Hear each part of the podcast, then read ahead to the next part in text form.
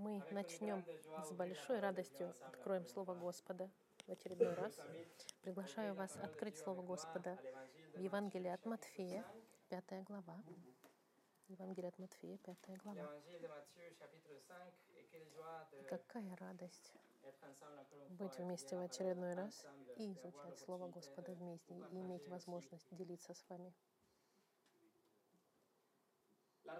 Ответ на вопрос следующий изменил совершенство, которое Господь сотворил в течение шести лет, шести дней творения. Вопрос был, Бог по-настоящему Он сказал, или сказал ли Бог, сказал ли Бог,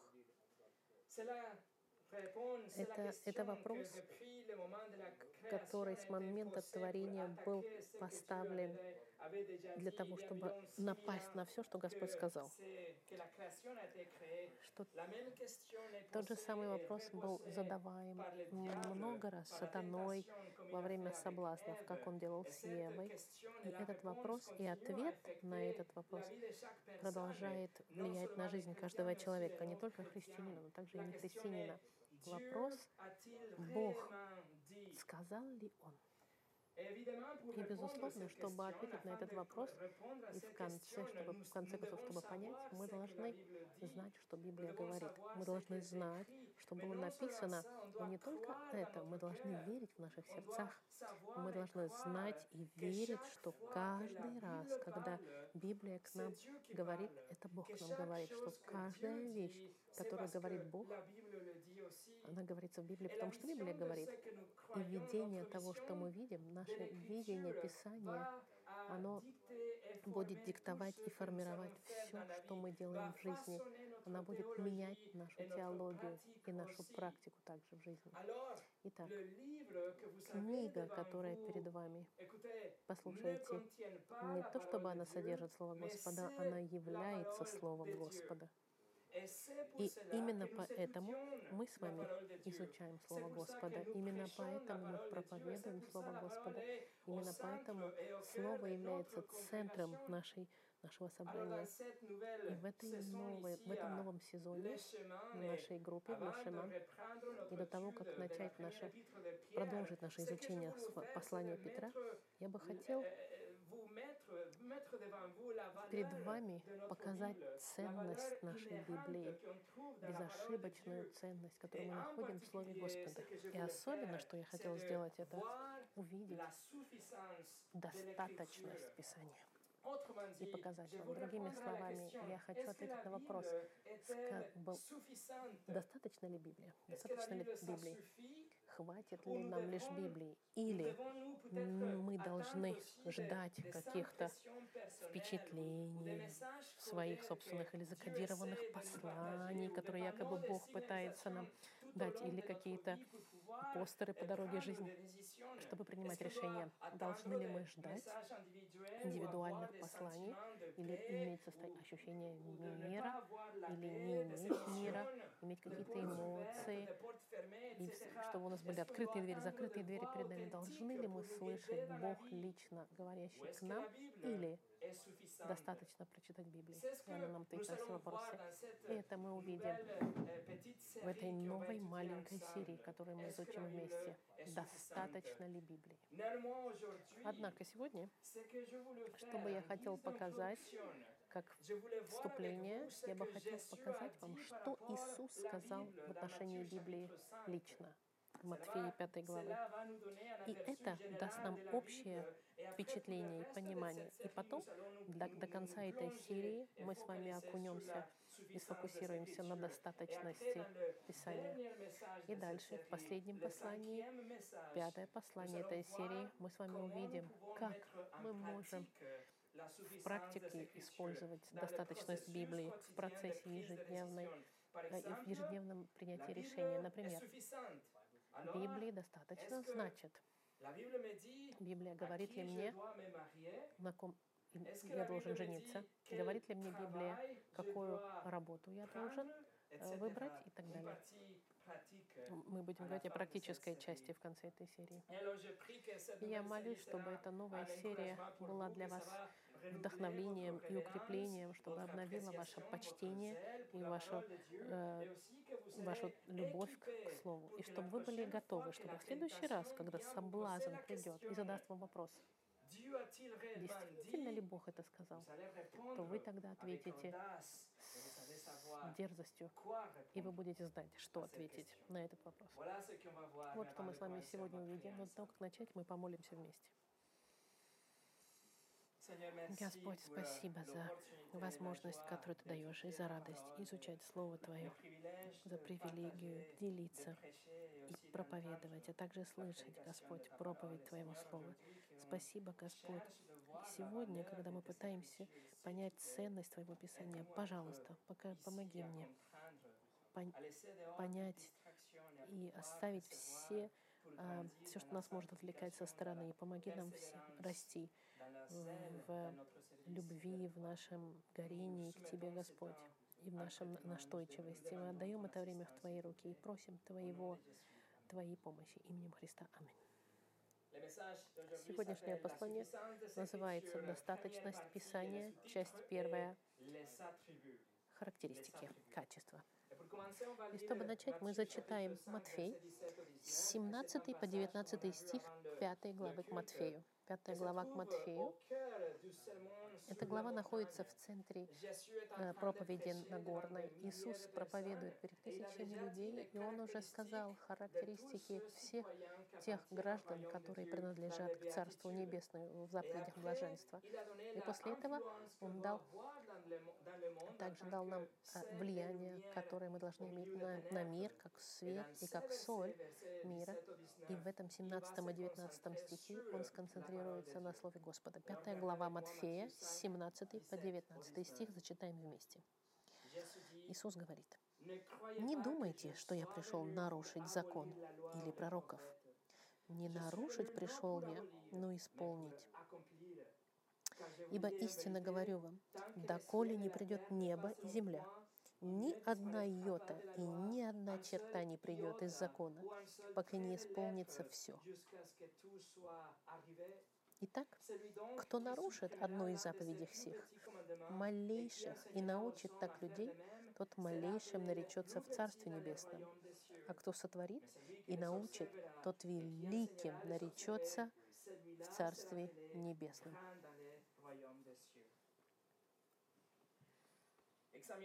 Давайте посмотрим сейчас три факта сегодня в отношении Слова Господа здесь напрямую сказано из уст Христа. Первое — реальность Писания, которая следует характеристиками Писания. И третий пункт — ответ Писания. Первое, что мы посмотрим, это реальность Писания. Посмотрите 17 стих еще раз. Не думайте, что я пришел нарушить закон или пророков. Не нарушить пришел я, но исполнить. Иисус здесь говорит о законе и о пророках. Все вместе — это другой способ описать Святое Писание еврейское, Старый Завет, который у нас сегодня, который был закончен за 400 лет до прихода Христа. И если мы, здесь мы говорим об этих 39 книгах, которые у нас в Библии считаются Старым Заветом, и Иисус начинает, чтобы разъяснить, что то, что было в мыслях всех апостолов, и особенно, что было в мыслях его врагов что идея была, что он пришел, чтобы избавиться от закона, что он пришел, чтобы оставить его, отставить в стороне за э, законы пророков. И это совсем было не то. Поэтому его объявили, обвинили в Стефана в шестом главе к деяниям. Это также говорили в деяниях 18 главе против Павла. Они говорили, что они учили нечто, что противоречило тому, что Бог уже сказал в еврейской Библии, в Старом Завете. Эта идея была популярна во времена Иисуса, и именно поэтому он начинает эту секцию, говоря, не думайте. Он говорит, не предполагайте, что я пришел, чтобы нарушить закон. Даже не думайте об этом. И он использует слово нарушить. Слово нарушить. Я пришел не нарушить структуру. Это слово, которое говорилось к храму в Иерусалиме, когда они говорили об уничтожении храма. Иисус говорит, я не пришел, чтобы уничтожить или нарушить то, что уже существует в Писаниях еврейских в Старом Завете. Это значит, 39 книг Старого Завета Иисус не пришел для того, чтобы их э, нарушить, он пришел, чтобы их исполнить. Буквально слово «исполнить» — привести их к концу, можно сказать. Это слово «исполнить» говорит «довести до конца». Закончить миссию, закончить Старый Завет во всем своей цели, привести к концу, к желаемой цели. И вопрос задается тогда, каким же образом Иисус исполнил Старый Завет? Я вам дам три причины. Первый, он объясняет значение закона правильное. Иисус объясняет правильную интерпретацию, практику правильную Старого Завета. Он объясняет настоящий смысл закона, сердце, дух закона. И, например, в течение всей своей проповеди Нагорной, в течение пятой главы Матфея, он будет и пытаться говорить, делать. Иисус будет пытаться толковать, объяснять то, что было уже написано и сказано. И в конце этой проповеди, в 7 главе, в 12 стихе, Иисус еще раз употребляет закон и пророков. И он говорит, что он объяснил и растолковал закон и сказал, как нужно было правильно интерпретировать законы пророков. Таким образом, Иисус исполнил законы пророков, старую заповедь, объясняя, но также два, и практикуя также, слушаясь законы и пророков. Иисус никогда не согрешил ни один раз.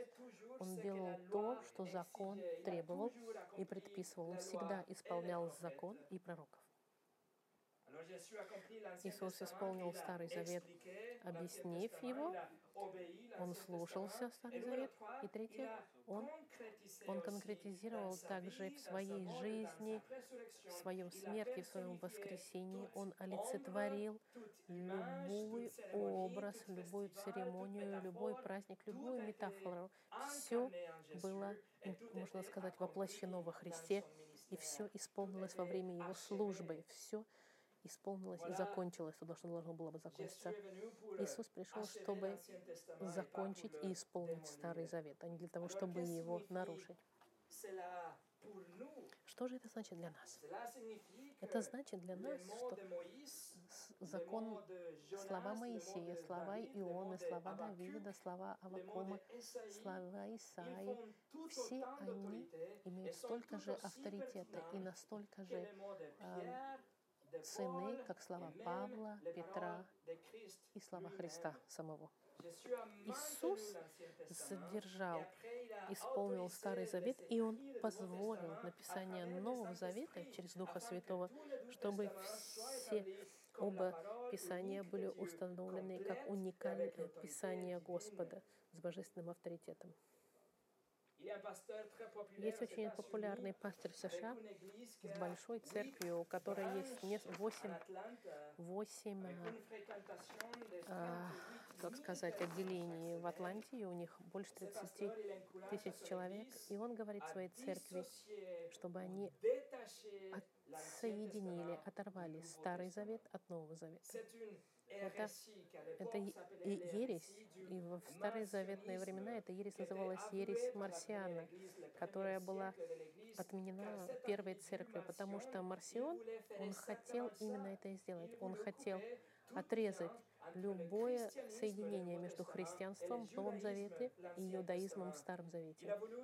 Он хотел сконцентрироваться на Боге хорошем с Нового Завета, кто-то, который любил мир, отправив Иисуса, и забыть полностью Бога Старого Завета, и стереть любую конкретную напоминание между Старым и Новым Заветом. Поэтому мы все, как новая церковь, мы должны попытаться избавиться от этой идеи, потому что именно это сказал Иисус, что Он не пришел для того, чтобы избавиться от Старого Завета, но для того, чтобы исполнить Старый Завет, чтобы привести его к исполнению. И как вы видели, его, учё, э, его учение, оно истекает из, из Старого Завета. И, и это реальность Писания. Мы поддерживаем, что оба Писания, Старый Завет и Новый Завет, они всегда одинаково ценны, имеют одинаковый авторитет. Что бы вы ни читали, читаете ли вы э, э, Осию, или 23-й Псалом, или Иезекииля, или, или Амоса, или Иоанна, или послание к римлянам, или Откровение, что бы вы ни читали, вы знаете, что вы перед божественным откровением с той же верой, потому что это сказал Иисус и исполнил. Джон Браун, теолог 1700-х годов, сказал, Откровения, содержащиеся в наших Библиях, боговдохновлены и исходят из безмерно мудрого, святого, праведного, правдивого и непогрешимого Бога. Это реальность Писания, которую мы провозглашаем. Второе. Характеристики или качество Писания. Посмотрите на 18 стих. «Ибо, истинно говорю вам, доколе не придет небо и земля, ни одна йота и ни одна черта не придет из закона, пока не исполнится все.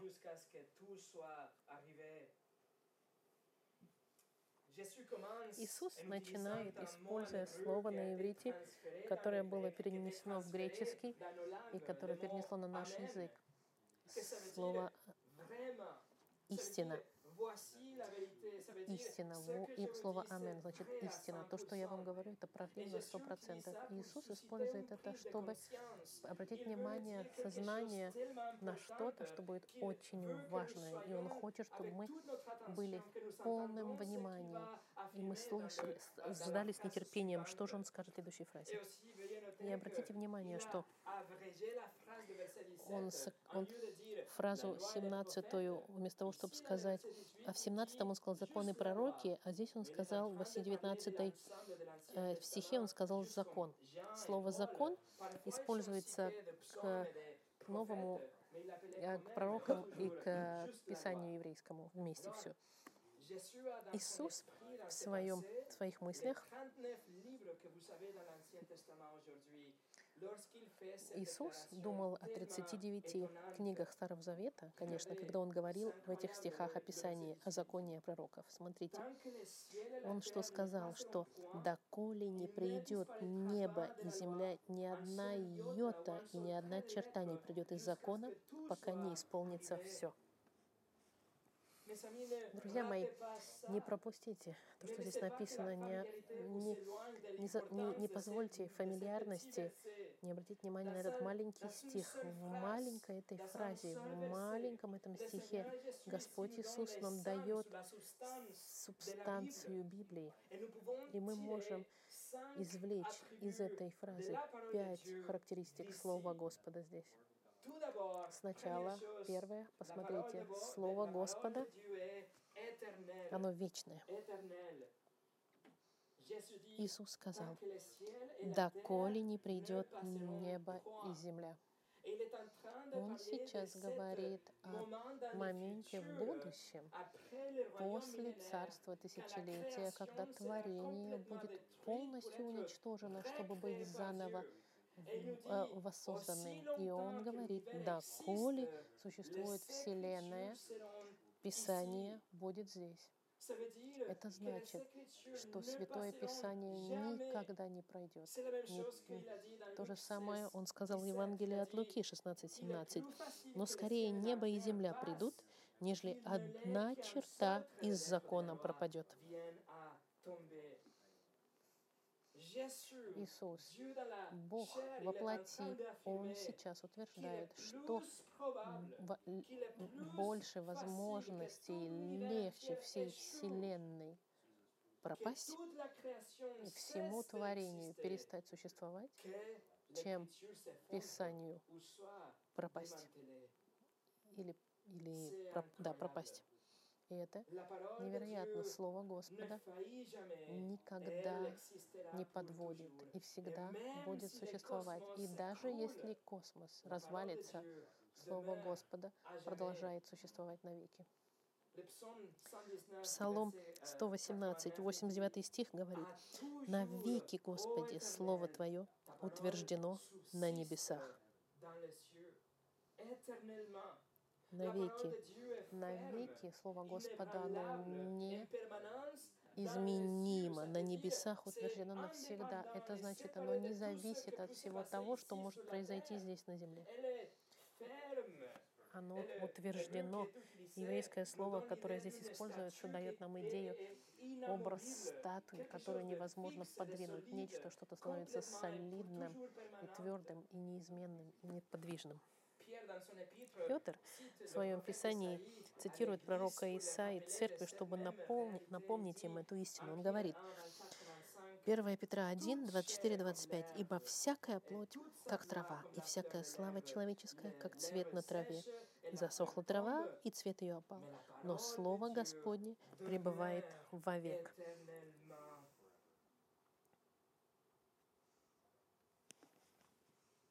В нашем сегодняшнем тексте Иисус, говоря о Старом Завете, но в 24 главе он будет утверждать своими собственными словами, что его слова несут ту же самую вечность. Матфей 25, 35, 24, 35 говорит, «Небо и земля придут, но слова мои не придут никогда». Иисус сказал о том, что Он сказал. И после Иисуса, когда Он отправил апостолов, которые написали Новый Завет, и все, что написано после Христа и апостолами, содержит в себе Писание. И мы должны понимать, что все Писания Нового Завета несут тот же самый вес, и тот же самый авторитет, и то же самое постоянство, что и остаток Старого Завета. Петр написал в послании к Тимофею э, о том, что сказал Павел во втором послании к Тимофею. И в послании к Коринфянам Павел, э, Петр говорил, нужно слушать послание. Библия от начала и до конца, от А до Я, она вечная и имеет тот же самый вес и ту же самую авторитетность вечную.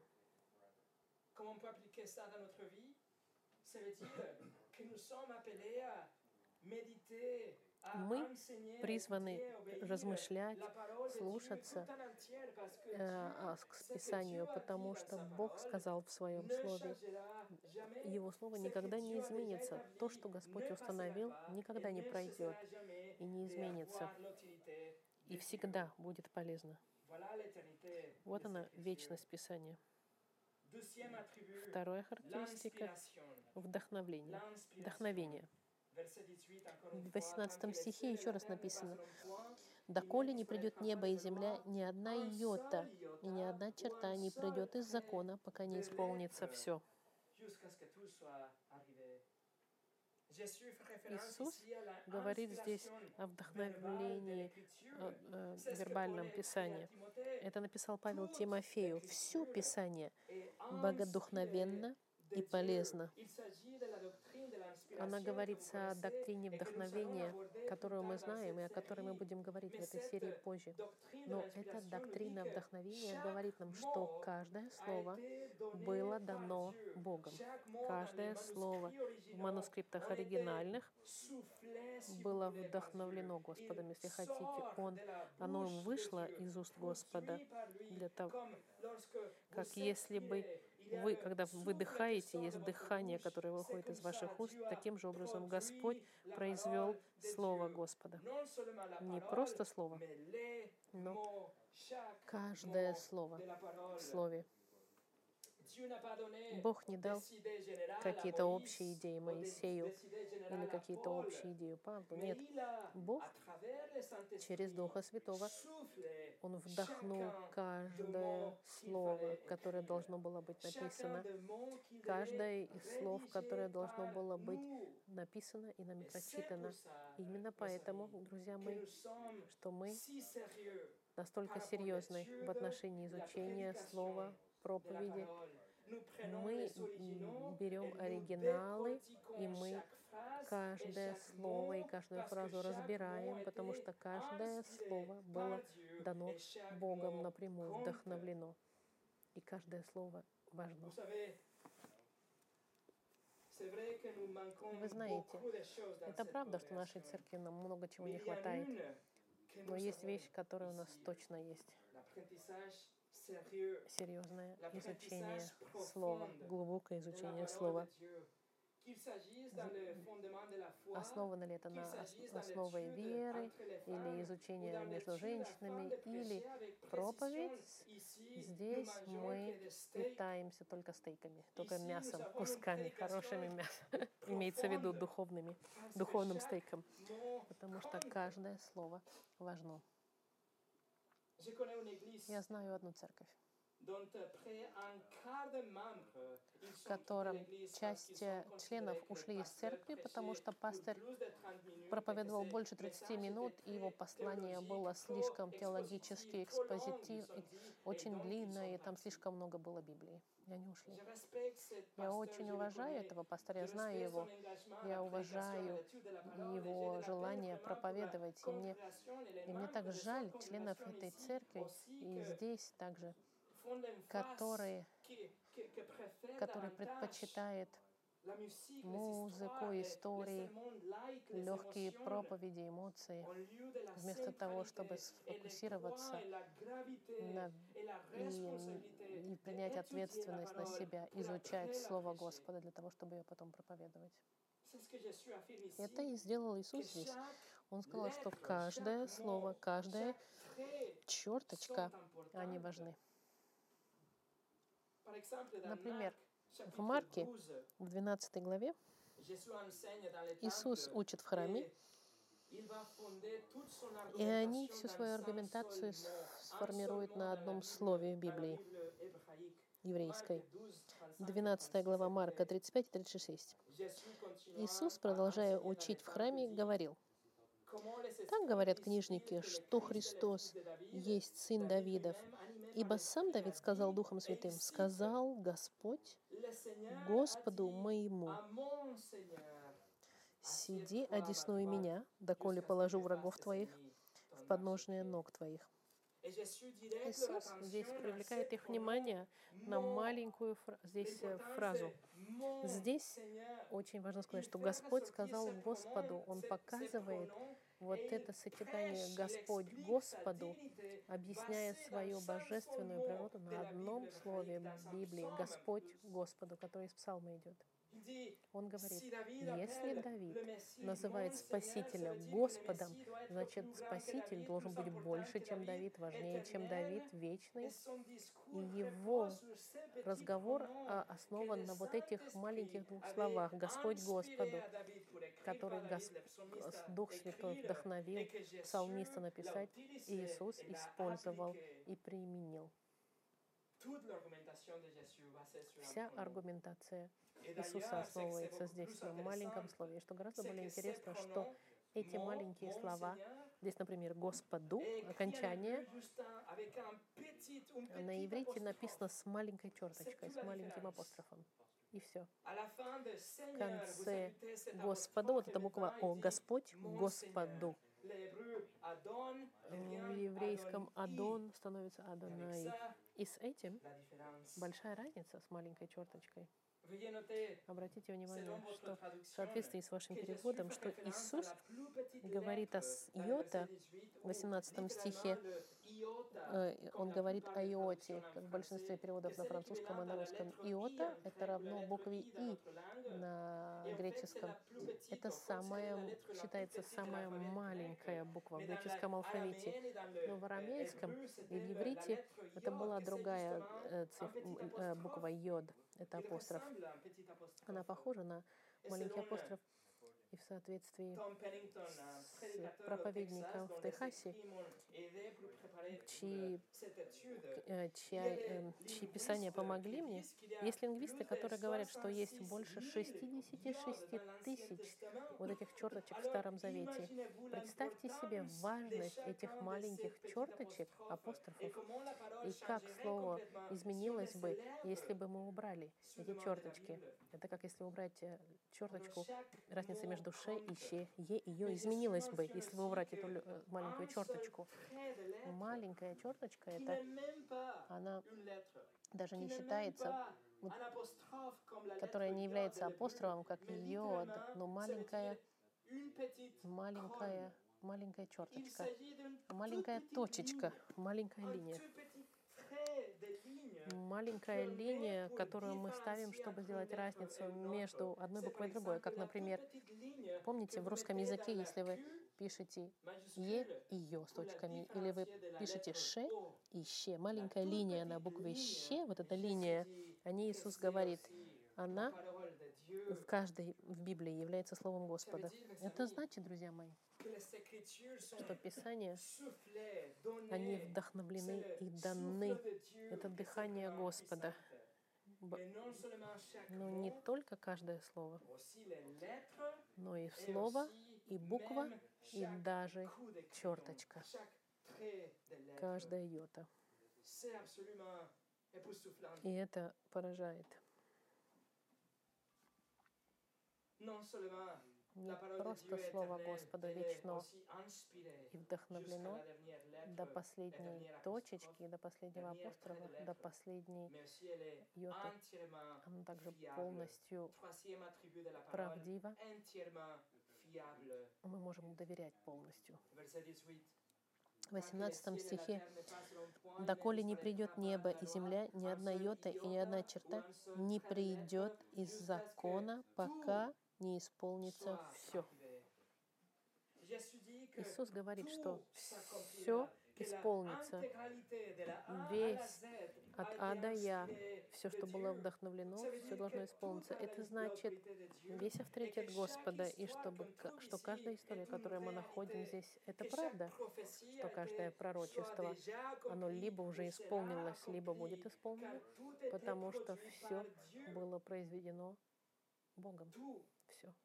Иисус утвердил Старый Завет. Он цитировал из разных мест Старого Завета. Он очень часто говорил о других пророках. Он подтвердил творение, бытие. Он, он подтвердил историчность Адама и Евы как первых людей. Он подтвердил их брак между мужчиной и женщиной. Он утвердил их падение в третьей главе Бытия, убийство Каина и Авеля в четвертой главе. Иисус подтвердил реальность Ноя и Ковчега и потопа. Иисус подтвердил уничтожение Содома и Гоморры, передачу десяти заповедей то, что Моисей приподнимал змею, змею в пустыне, он подтвердил службу Или и Илиши, он утвердил и подтвердил царя Соломона, Иону, который провел три дня в животе большого кита. Иисус все подтвердил, потому что все являлось правдой, и все имело божественный авторитет. Это значит, что все Слово Господа заслуживает доверия на него можно положиться. Если у Бога было, было доверие всему Слову, мы можем также доверять Ему, не кажется ли вам? Это значит, что когда наука придет так, как бы и скажет нечто, что отличается от Библии, или когда друзья ваши вам будут говорить, что есть противоречие внутри Слова Господа, или когда вы будете читать на интернете, что есть новая теория в отношении творения, или они публикуют новые доказательства эволюции, или что новый телескоп увидел, где живет Бог, вы должны знать. на сто процентов, кто прав, кто говорит правду, а кто ошибается. Мы должны это знать в самом начале, сразу же, мгновенно. Библия вечна, вдохновлена Господом, заслуживает полного доверия. И четвертое, Библия, она безошибочна. В 18 стихе еще раз. «Ибо доколе не придет небо и земля, ни одна йота и ни одна черта не придет из закона, пока не исполнится все». Если Библия была полностью вдохновлена Богом, и если она полностью заслуживает доверия, на нее можно положиться, даже учитывая маленький йод, это значит, что Библия безошибочна, без одной ошибки. Это значит, есть объяснение любым кажущимся противоречиям в тексте. Это значит, что все, что сказала Библия, это правда. Что когда Библия говорит, что что-то является грехом, а нам это очень нравится, и это грех, и будет суд, если нам слишком нравится этот грех. Каковы бы ни были предпочтения культурные, когда Библия говорит, что есть только один путь в рай, и что этот путь проходит через Господа Христа, это не преувеличение, это реальность. Даже если другие говорят, что есть других путей, чтобы попасть в рай. Если Библия говорит, что все, кто умрут в грехах, будут отправлены в ад, это не шутка, это реальность, это не просто какое-то преувеличение. Нет ошибок в этих книгах. Бог не может делать ошибки. Он не может разочаровывать их своей природой. Бог безошибочен в своих мыслях, в своих словах, в своих поступках. И если Он говорит человечеству реальность и истинность в отношении суда, это для того, чтобы они покаялись в своих грехах и пришли ко Христу для спасения их душ. Они могут быть прощены, потому что Бог обещает в Его Слове. Но прощение это только через Христа, через Его смерть и жизнь и смерть и воскрешение. И наш ответ — он в, откро... в покаянии и вере. Бог не может обманывать. Если Он это нам сказал, потому что так и есть. Бог пообещал суд всем тем, кто нарушили Его суд, но Он также обещал дать милость тем, кто придет в покаянии и вере во Христе. Это Бог сказал своем слове безошибочно. И каждая часть этого слова, каждый кусочек этого откровения совершенен и безошибочен. Послушайте эти стихи. Вторая книга Царств, 7.28. «Итак, Господи Боже, мой Господи, Ты Бог, и слава, и слова Твои непреложные». Псалом 12.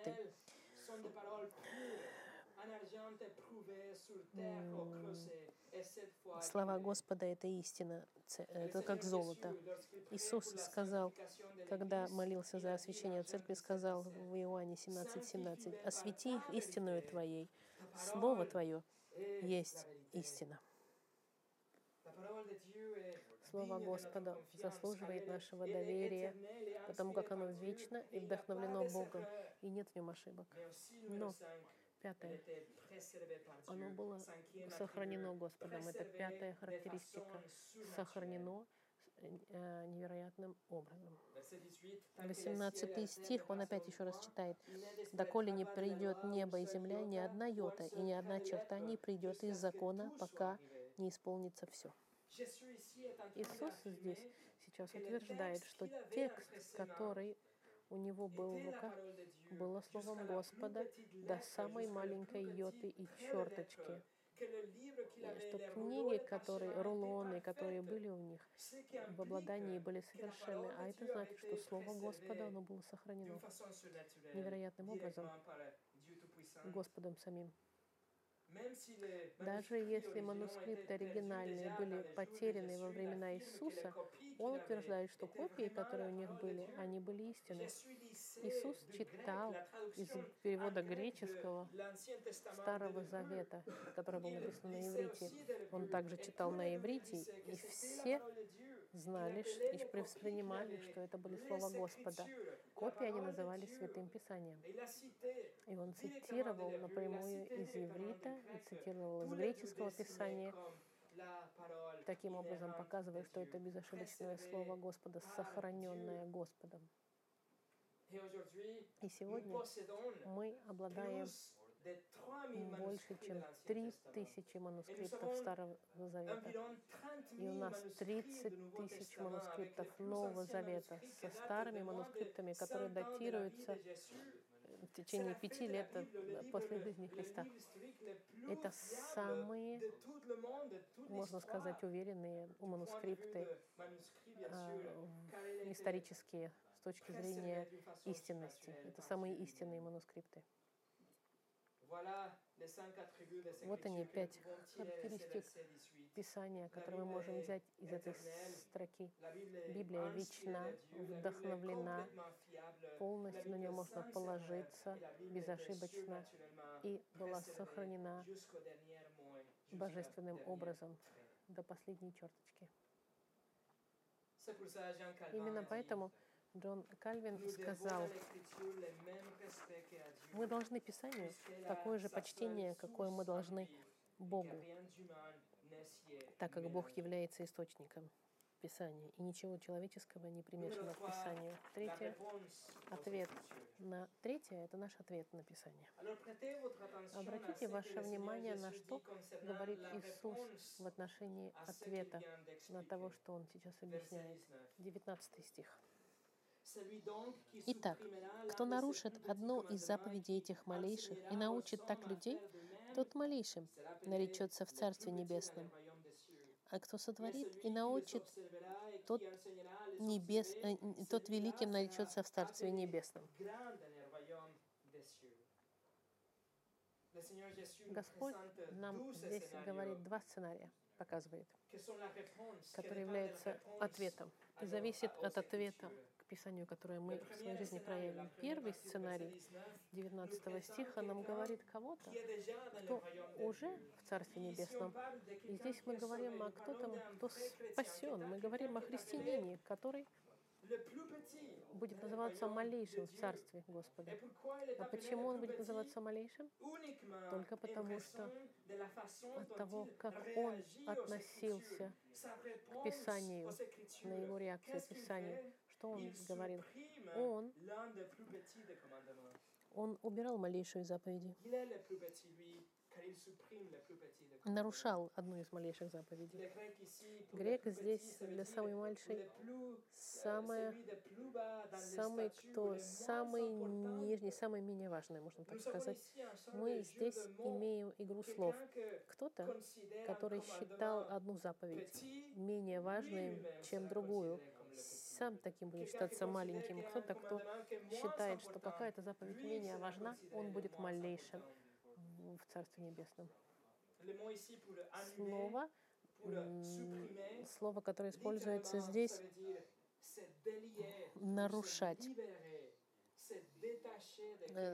Смысл этого оторваться, освободиться, от, да, разъединиться. Оно описывает животное, которое было привязано, а потом это животное отпустили. Ну, так сказать, что смысл он хочет передать в этом стихе, что если кто-то, кто отвяжет себя от заповеди, он себя отвязывает и будет других также учить то же самое делать, тем, что он говорит, или своим примером. Евреи тех времен разделяли заповеди на две большие категории. Позитивные заповеди и негативные заповеди. То, что нужно делать, и то, что не, нужно делать. И они знали, что было 248 позитивных заповедей и 365 заповедей негативных. Итого 613 заповедей в Старом Завете. Но большой, большие дебаты, которые у них были, это Но как же можем знать, как можно их классифицировать, каковы заповеди, которые мы должны следовать, а которые не нужно, можно оставить в сторону. Потому как есть 613 законов, мы должны быть внимательны, может, первые пять или три. Но остаток, может, нам и не надо следовать. Может быть, мы их отставим в сторону. Это был большой разговор в те времена. Они хотели решить, что же было важнее. Именно поэтому фарисеи и садусеи бросили вызов Иисусу в Матфеи и спросили у него, «Учитель, какая наибольшая заповедь в законе?»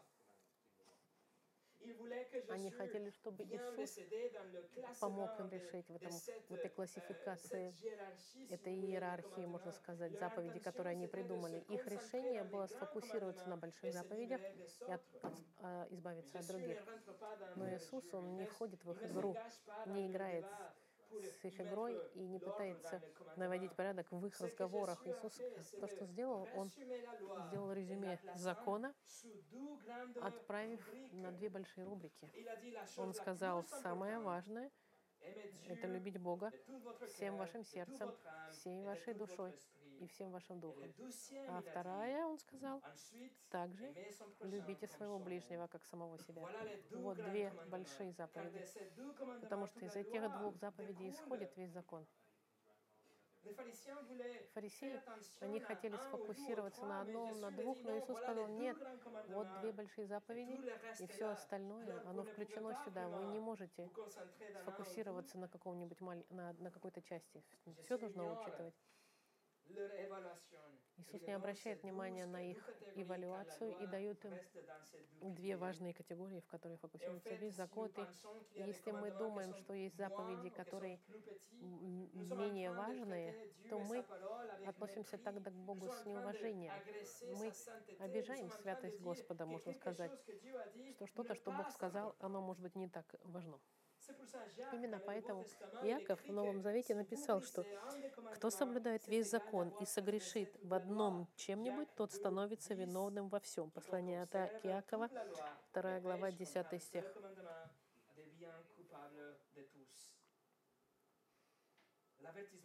Предупреждение Иисуса не касалось только людей, которые сами пытались освободиться или минимизировать э, какие-то аспекты или секции Слова Господа. Он также учит и другим то же самое делать со своими словами или с примером. Они сейчас пытались относиться к Слову Господу с неуважением. Господь требует, а вы, вы сами отходите от этого и с собой других тащите. Вот, друзья мои, нечто, что дает, что заставляет нас заставиться, что ваш ответ в полноте Писания может ли вас считать как самым маленьким, тот, у которого будет самый низкий статус в Царстве Небесного? И в заключении у нас есть второй сценарий. Кто-то, у кого реакция противоречит, тот, кто соблюдает и научит таких других соблюдать, тот будет величайшим в Царстве Небесном. Вот противоположность тому, кто берет Слово Господа и хранит его, и хочет слушаться и учить других делать то же самое. Не просто какую-то часть закона, но и весь ансамбль от начала до конца, как Слово Господа. Кто-то, кто, возможно, в культуре будет считать, какая-то заповедь не так важна, как другая, или менее важная, можно сказать, но Бог говорит нет. Тот, кто делает так, будет малейшим, но тот, кто берет полностью Слово Господа, тот будет величайшим. Видите, каков результат? Он будет величайшим в Царстве Небесном. И слово переводится как э, выше по важности. Будет какое-то особое признание для того, кто хранил Слово Господа таким, какое оно есть.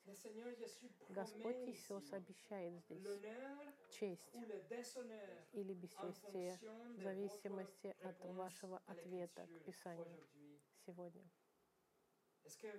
Вы минимизируете ли вы важность Писания? Вы, раз, может быть, вы разводите какую-то часть Писания.